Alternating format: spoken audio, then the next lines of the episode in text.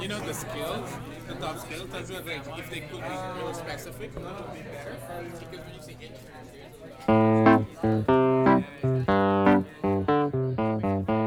Aujourd'hui à Prod, on sera à District 3, un centre d'innovation et d'entrepreneuriat associé à l'Université Concordia pour le Global Service Jam 2018. Initialement imaginé par des étudiants qui cherchaient à s'immiscer dans le monde des startups, District 3 est aujourd'hui devenu un centre de soutien à l'entrepreneurship où la communauté entrepreneuriale se retrouve, un peu comme aujourd'hui avec le Global Service Jam. Et aussi où plus de 80 entreprises à différents stades de leur croissance sont accompagnées. Pour en apprendre un peu plus sur le service design et sur comment ces méthodes servent à livrer des produits performants, même lorsqu'ils sont imaginaires, on va parler avec Antonio Stavnino, service designer et organisateur de l'édition montréalaise du Global Service Jam, Diana Jorge, design instructor at District 3, ainsi qu'avec quelques participants du Jam. Aussi, une petite note avant de commencer, la première entrevue est en anglais. Bonne écoute! basically today I'm with uh, Antonio, and he's. You decided to restart uh, the service design jam. Is this something that you kind of were working for a couple of months, and then you just kind of decided to bring it back to life? What, what's your so what is happening today and what is your role okay. question. Perfect. Um, so today we're kind of going through an event uh, global event actually. It's happening in about 100 different cities. It's called the service design jam. Um, started in 2010 uh, with the intention of creating a weekend where we're like really different people can come together um, collaborate play uh, learn new things around design, mm-hmm. and essentially, um, in, in our case at least, design a, a completely new service. Um, but with the intention of really just kind of meeting new people, um, learning new things, and kind of coming away from uh, from a richer experience. And so the idea is it's 48 hours of creativity, play, uh, with a huge emphasis on prototyping and making. And so mm-hmm. Uh, we want to break people out of their sort of uh, traditional molds where they're kind of working in an environment where they're constantly sort of talking and having to, to do meetings and having to, to kind of uh, work in very traditional structures mm-hmm. uh, to bring them into an environment that kind of breaks all that and where they're mm-hmm. creating, where they're playing, where they're able to sort of um, exercise skills that traditionally they don't or they might not exercise in their in their working context, yeah. um, with a sort of huge emphasis on playing and having fun, and, mm-hmm. and you know, which is which is something that is kind of unheard of in multiple business contexts. Yeah, it's unheard of in multiple business contexts, and in fact, there's a lot of perhaps um, even studios that, that would benefit from this, design studios. But I think some of the most innovative companies have an element of, of creativity and play to their to their work. You know, mm-hmm. um, it allows them from from a creative perspective to um, to de-stress and open up their minds to new possibilities. Mm-hmm. Um, and if you look at almost everything that we do, every work that you have, even something as as uh, as traditional as maybe law mm-hmm. or being a lawyer, as a, as a creative enterprise, really, because your people are constantly solving problems in their work um, then you're sort of opening things up for, for new possibilities where people can come up with new ideas, they can have a better experiences at work, mm. um, they can bring in new practices, they can collaborate better, and so you can have really situations where people from different backgrounds, and more and more they're having to do this, people from different backgrounds come together um, and work towards something, and, and sort of the, the spirit of the jam kind of lays down a really strong foundation to do that. Mm-hmm. Um, you know, a lot of the times, a lot of decisions that we make at work um, aren't necessarily going to have uh, a very huge negative effects, and but that there's a lot of pressure placed on that. Mm-hmm. Um, so you know, putting it within the context of a jam allows for that sort of creativity to come out. So you mentioned, you know, that today we have a there is a service design jam, and that it's really predicated on fun and, and whatnot. I, I don't remember if you said what the theme was. Oh yeah. what, what was the what, what is this year's theme? So I think I can say the theme for sure. Um, so this year's theme was uh, yes, no, yes, no, yes, no, maybe. Yeah. so so that that kind of gives you an idea. It's kind of a little bit off the wall. Yeah. It, it's really uh, it's really. So yes, no. Wait, what, what was it again? so it was yes, no, yes, no, yes, no, maybe. And then we asked uh, participants based on that theme, which was obviously very abstract, uh, to um, kind of say out their inspirations, their interpretations, and, and sort of the, the, point of it is that they themselves will create their own challenge, mm-hmm. um, but that we use this theme as a way of sort of maybe guiding them towards uh, towards interesting spaces. Yeah, so it's like uh, so the jam in a way is a fun pretext so that they can experiment with new methods of doing things. Uh, and and kind of improving the work. Uh, and it's a service design jam, so it's really kind of espousing this kind of holistic Exactly. approach to building new businesses, having new ideas, Exactly. and validating them, basically. Well, I mean, exactly. Well, I mean, the, the, I think the focus, especially in a jam, um, is more about learning and, and exploration. So there is, um, I think, one of the things that we like to say is we're not. We're not looking for innovations. We're looking for innovators. Mm-hmm. So we're, we're trying to build that aspect, and we're trying to get people to sort of break out of their traditional, sometimes boxes where they're they're kind of having to focus on validation or, or proving themselves right, and trying to give them the sort of skills and, and most importantly mindsets that are very important, especially when we talk about you know uh, design-led organizations or design thinking. Um, that's really centered on sort of being open, exploring, making mistakes, um, and just more than anything, you know, making um, instead of just you know talking about something. hmm And uh, you had asked them to do before learning because part of it oh, is kind of the approaches and the new techniques and the other is also kind of knowledge transfer. So this is what people do this is what they know. And so i heard when i came around that you had just told them to prototype and do things and just kind of go off the deep end and you had to really tell them why yet. Yeah, a little bit. So, I mean, particularly with prototyping and when you're teaching prototyping, you want to sort of create an atmosphere where they can understand what you're teaching them or what you're wh- how prototyping works. And I think one of the best ways to do that is to have a at least a bit of a basis of experience that you can connect to. You know, so when you get them to go out and prototype and make something and then only then explain what prototyping is they have a sort of direct connection that they can make you know and so it becomes a much more powerful way to sort of imbue the, the principles of prototyping um, after they've done it. And prototyping is a pretty intuitive thing. I think it makes a lot of sense when people are doing it. You know you're, you're really talking about just reducing risk by making a preliminary version of something that then you can sort of show in a context and understand if it works why it doesn't work or and understand better the sort of um, environment around what you're testing. And so prototyping makes intuitive sense. I think it's it's it's difficult to do in a often becomes difficult to do in a, a real life project. Uh, there's a, sometimes money on the line. There's time. There's pressure. Uh, companies find a hard time sort of budgeting for for prototyping.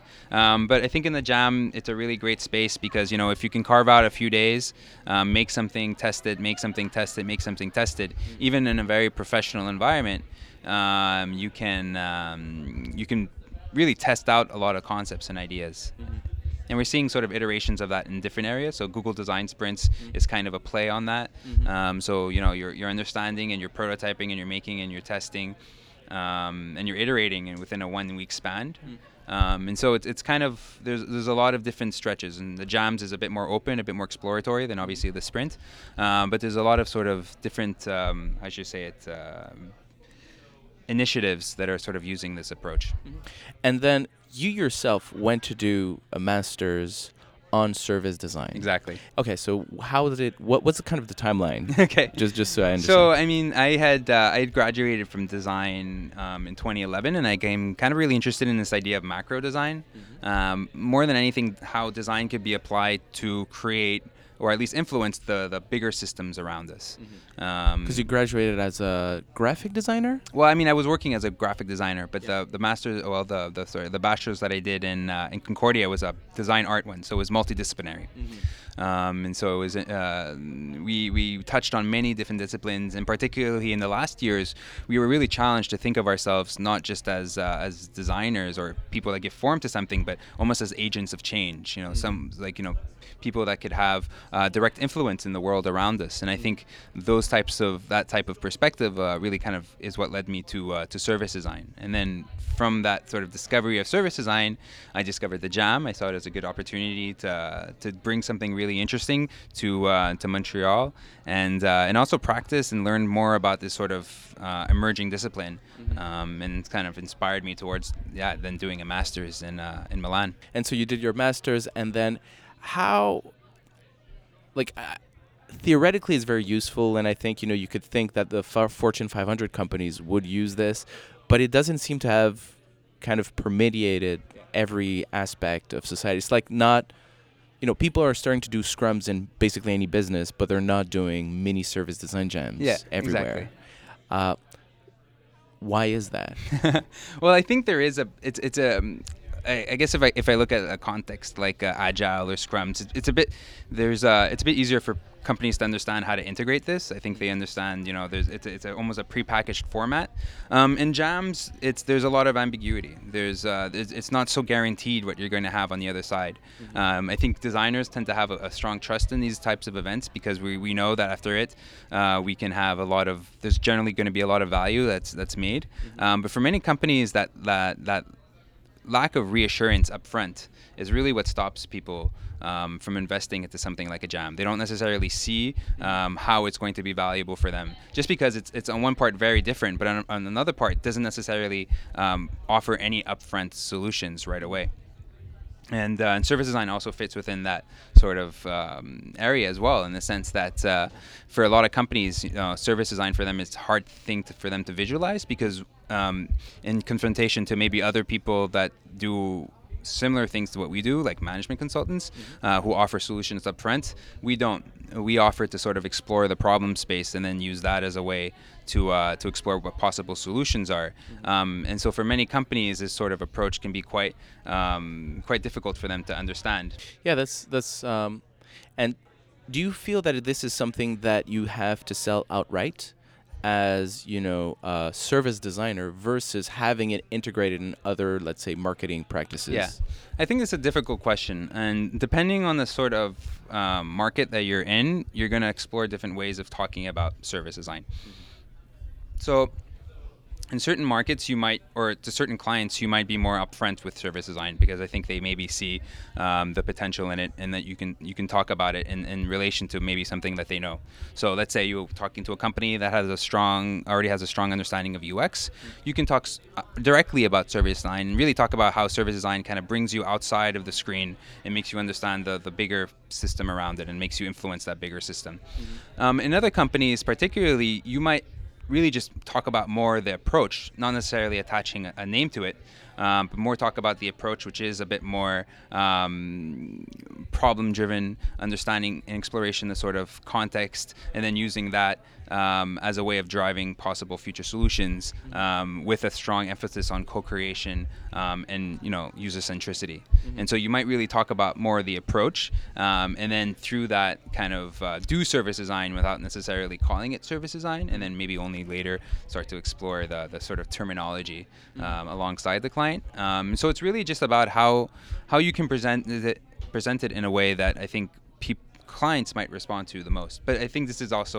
a sort of ongoing topic. You know, how do you how do you sell service design? Mm-hmm. Uh, how do you speak about it in a certain way that people can at least understand the value? That's that's always the the, the biggest question that's uh, that's on a lot of designers, service designers' minds. À l'origine, le Global Service Jam avait été lancé par des euh, service designers allemands qui voulaient partager leur intérêt pour le domaine émergent du design de service et de l'expérience client. Dit comme ça, ça ne nous permet pas de mieux comprendre ce qui est vraiment unique à cette approche, mais fondamentalement, l'idée est quand même assez simple. Le design de service, c'est chercher à considérer les problèmes et l'offre de service d'une organisation de manière holistique, donc du début jusqu'à la fin des échanges avec la compagnie. Bref, c'est un peu comme l'opposé du service que vous recevez lorsque vous appelez au service à la clientèle d'une compagnie et que vous perdez une journée parce que ben, les différents départements se sont comme pas parlé. Puis donc avec le Jam, euh, ce qu'il voulait faire, c'est permettre à des gens d'expérimenter avec ces méthodes autour d'un thème un peu fou, puis l'utiliser pour explorer une problématique qui leur tenait à cœur, tout en apprenant un peu plus sur ces méthodes. Euh, donc euh, enchantée Marie. Euh, aujourd'hui on est en train d'essayer de mettre en place un projet sur la mise en relation de personnes qui souhaitent être volontaires et des organisations qui proposent des, projets de volontariat. alors bonjour, mon nom c'est Joël Boudreau et moi je suis un technologiste en mécanique. Ici, notre projet c'est pour aider les, gens un peu plus âgés dans les 50 soixantaine qui sont en train de recharger à la retraite, puis ils sont pas sûrs en qu'est-ce qu'ils veulent faire avec leur temps oui, bonjour. Mon nom c'est Walter Stemberga. Je suis ici à Global Service Jam. Et euh, notre équipe, on travaille euh, sur le, thème qu'ils ont euh, nous donné, c'est le yes, no, yes, no, maybe. Et pour nous, on a travaillé sur l'idée, le thème qu'on a vraiment trouvé, c'est privacy. ton terms and conditions. Qu'est-ce que, quelle sorte de data tu donnes à les compagnies? Et on, on, euh, vraiment, on, une exploration de comment est-ce qu'on peut faire un système que les gens savent quelles données ils donnent à les compagnies quand ils font un download d'une app. Diana est design instructor à District 3 et co-organisatrice du Global Service Jam. Concrètement, ça veut dire qu'elle enseigne aux membres de District 3 des méthodes similaires à celles utilisées lors du Global Service Jam. Je l'ai attrapée en deux activités pour qu'elle me parle un peu de District 3, de ce que le centre offre à la communauté des startups et aux étudiants de Concordia. Euh, donc, euh, aujourd'hui, on est au D3 pour le Global Service Design Jam. Euh, le Global Service Jam. Le Global Service Jam. Ouais. On enlève le design. Ben, dans notre contexte, oui, on a voulu enlever le design. Euh, en fait, c'est un choix qu'on a fait parce que on sentait que si on mettait le mot design, des fois les gens ont peu peur. Hmm. Ils croient que c'est que pour le designer, mais le concept ici, c'est la collaboration. OK. Fait qu'on a fait le choix d'enlever le mot design, comme ça on allait chercher plus de gens de différents backgrounds. Ouais. Ouais. Puis vous avez réussi? Ouais, vraiment. Je suis vraiment contente. Euh, on a à peu près euh, 45, entre 45 et 50 personnes ici. Euh, 10 mentors. Puis ben, les 10 mentors ont des backgrounds design. Euh, puis les participants, ils sont des backgrounds complètement différents. Alors, on a des gens, soit des étudiants, soit professionnels, des différents âges, mais aussi euh, des gens, mettons, en design, des gens en business, en ingénierie, différents types d'ingénierie. J'ai vu des gens qui sont dans l'éducation, j'ai vu des gens qui font du life coaching, Euh, vraiment euh, des expertises très différentes. Puis je crois que c'est ça qui, qui crée la richesse en fait. Oui. C'est vraiment intéressant parce qu'il y a des belles échanges qui, qui se passent maintenant. Là. Ben C'est oui, cool. c'est ça. Puis c'est- c'est intéressant parce que, en fait, là, toi, tu joues comme deux rôles aujourd'hui. Ouais. Tu es comme à la fois facilitatrice pour l'événement de service design puis les méthodes, mais c'est aussi quelque chose que euh, tu fais au quotidien au centre des trois. C'est ça, Puis exactement. ça, ça c'est plus dédié à des startups, dans le fond. C'est un peu moins diversifié au niveau des gens qui viennent. ou- Euh, mais par rapport aux startups, on a des, startups très, très différents. Alors, de- par rapport aux industries, on a des gens qui sont dans le dans les life sciences, on a des gens qui sont plus dans les deep tech, on a des gens même qui sont dans les lifestyle. On a un startup qui fait euh, une plateforme pour la bière. Genre, c'est vraiment, on va aller chercher des gens très, très différents, euh, avec des expériences différentes puis des backgrounds différents aussi. Fait qu'on a des startups qui viennent, qui sont étudiants, mais on a aussi euh, des gens qui travaillent, puis à un moment donné, ils décident de laisser tout, puis commencer à travailler sur leur passion pour développer un produit. Alors, là, on voit pareil à, à District 3, ce qui est intéressant, c'est qu'on voit des gens de, de différents backgrounds, puis ils sont unis par soit la passion par rapport à l'entrepreneuriat, mais aussi l'innovation. Euh, fait qu'on est un peu habitué, beaucoup de projets, on les fait avec des gens de différents backgrounds très, très souvent. Euh, puis pas juste des startups, euh, on a aussi des projets où euh, des compagnies nous donnent un mandat et on engage des gens, des équipes multidisciplinaires pour développer des mandats. Alors on est très vraiment dans la collaboration et ça c'est une de- des choses que, que c'est très important pour nous, la collaboration de, des gens de différents backgrounds. Que- Je viens de réaliser, je t'ai pas demandé de te présenter Ouais. et d'expliquer c'est quoi D3. Ouais, alors, mon nom est Diana. Euh, je suis designer, euh, ben maintenant je suis designer service. Euh, moi, j'aime plus m'appeler comme designer multidisciplinaire parce que je fais un peu de tout. J'ai eu la chance dans mon parcours de toucher différentes sortes de design. Fait que je commençais mon amour pour le design dans les produits, alors vraiment dans les hardware. Euh, après, j'ai euh, commencé à toucher ce qui est dans l'application, dans les sites web. Euh, j'ai touché dans les textiles beaucoup, fait qu'il y a développement de vêtements intelligents aussi. Puis, euh, je commençais à découvrir plus en plus que l'approche au design, les plus qui ont fait des objets connectés, euh, si la technologie avance très vite, on, on commence à créer quelque chose de plus complexe. Puis, beaucoup de touch points qui sont dans le digital, mais dans les physiques aussi. Fait que pour moi, c'est une approche plus holistique, une- plus overall. Puis, c'est là que le service design, euh, il est très bon à faire ça, en fait. Euh, les service design, ça peut être appliqué dans n'importe quoi, soit les physiques, soit les digitales. Puis il faut même les ponts entre tous ces, ces touch points. Fait que je me suis retrouvée dans un contexte où je travaille à District 3. Moi, je suis avec District 3 depuis quelques années. Puis là, dernièrement, j'ai commencé à être staff. Ce qui- C'est ça, ce qui était particulier avec euh, District, District 3, c'est que c'est un incubateur qui avait été parti par des étudiants ou même qui faisait partie de l'université. Puis j'ai l'impression que ça a un peu évolué à travers. euh, Au début, c'était un peu une bibite, c'était pas très clair. Puis maintenant, c'est beaucoup plus axé sur la découverte, puis le service design, puis le soutien aux entrepreneurs. C'est quoi exactement que. Euh, fait que oui, ça a commencé. En fait, c'était une, ini- euh, une initiative euh, des trois ou quatre étudiants, euh, dont un de mes collègues, Charlie, euh, c'était un des fondateurs. Et à cette époque-là, on était, on avait une petite chambre. euh, on avait juste commencé, ils avaient juste commencé par essayer d'engager de, de- d'a- d'avoir des étudiants qui étaient intéressés pour euh, d'avoir des startups. Euh, on avait commencé un programme, un des premiers programmes, c'était Innovation Projects, où c'était des mandats encore soit des compagnies ou des chercheurs, puis ils engageaient les étudiants pour développer les solutions.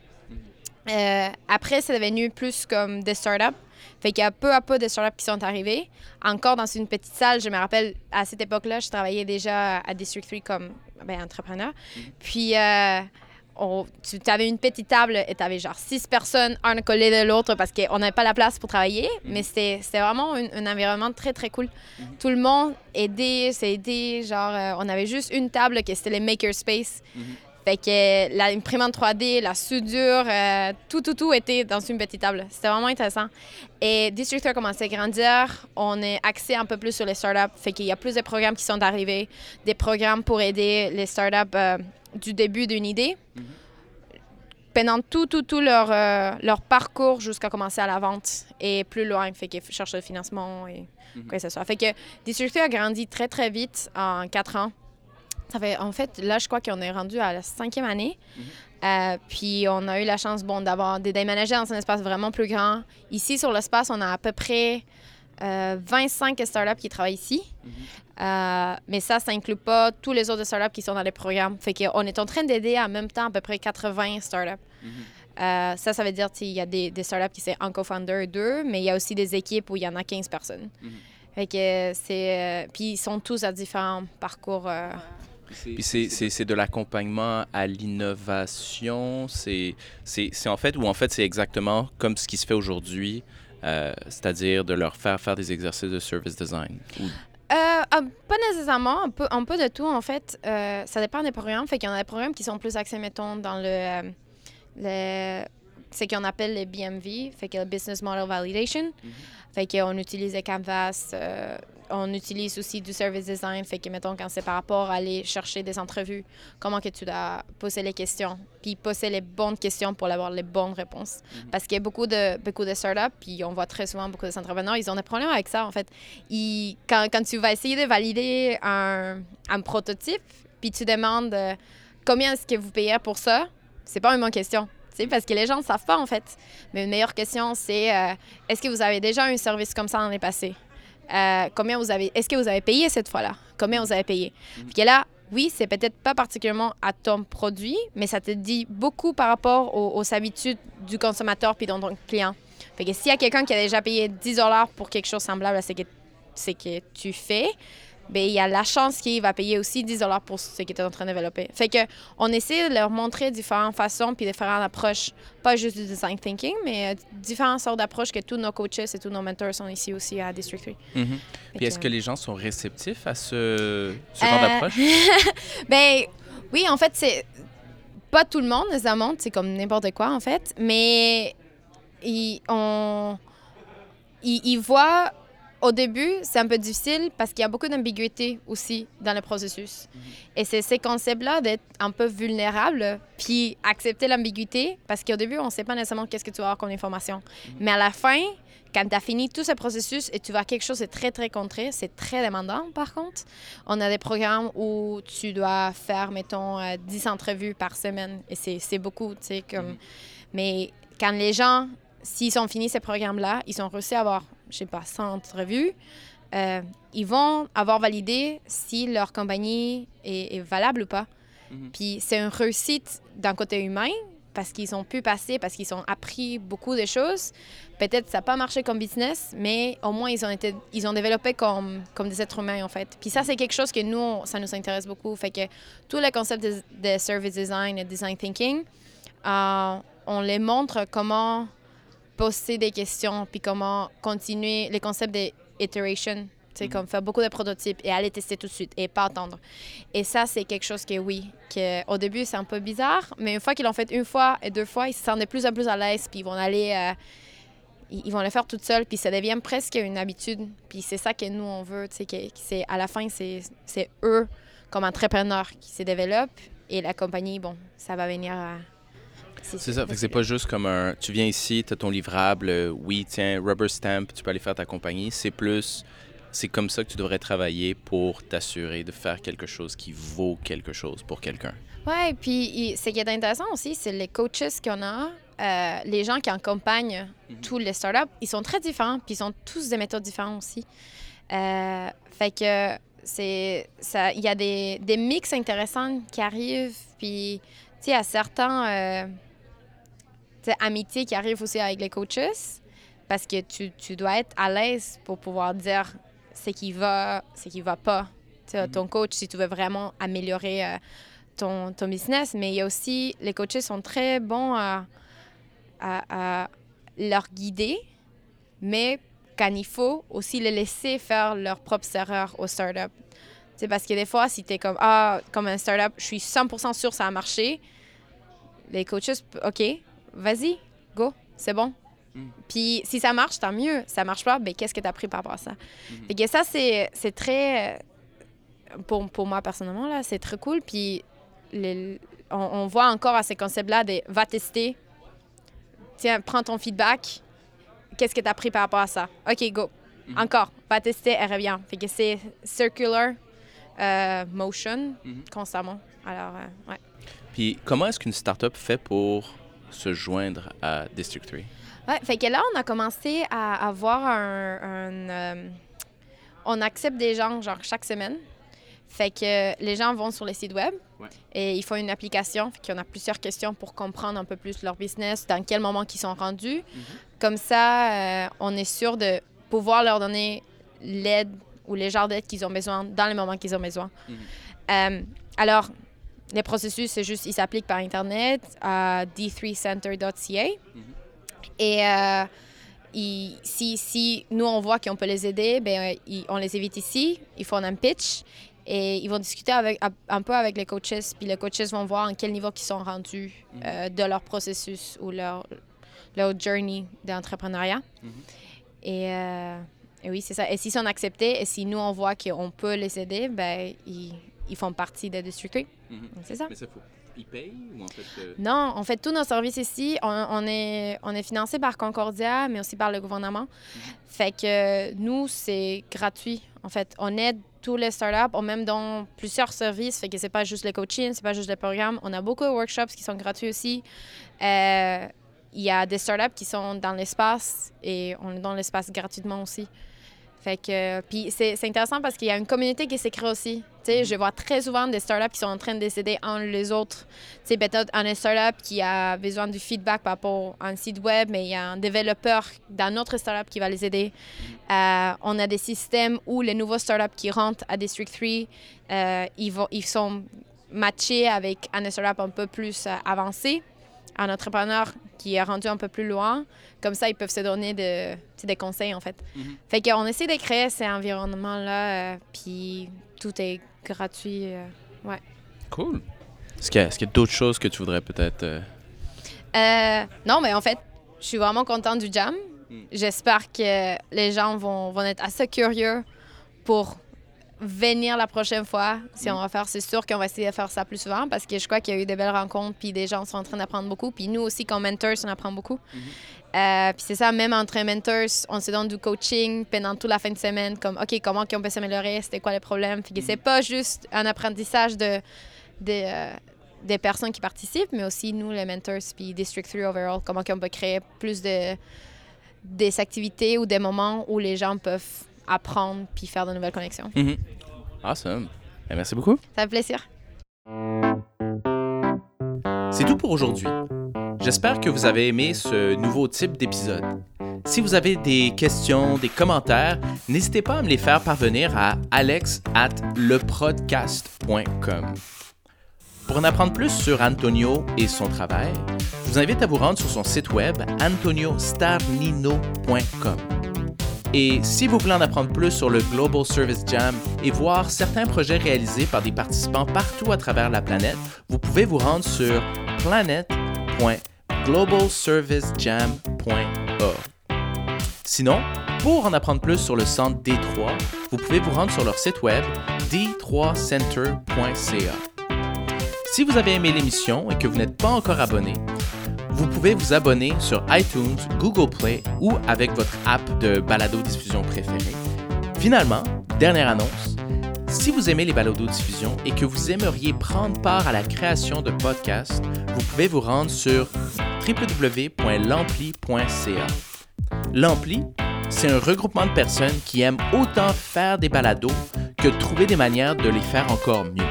Donc si vous avez un peu de temps puis un peu de talent, on aura sûrement de la place pour. Merci beaucoup pour votre écoute et à la prochaine.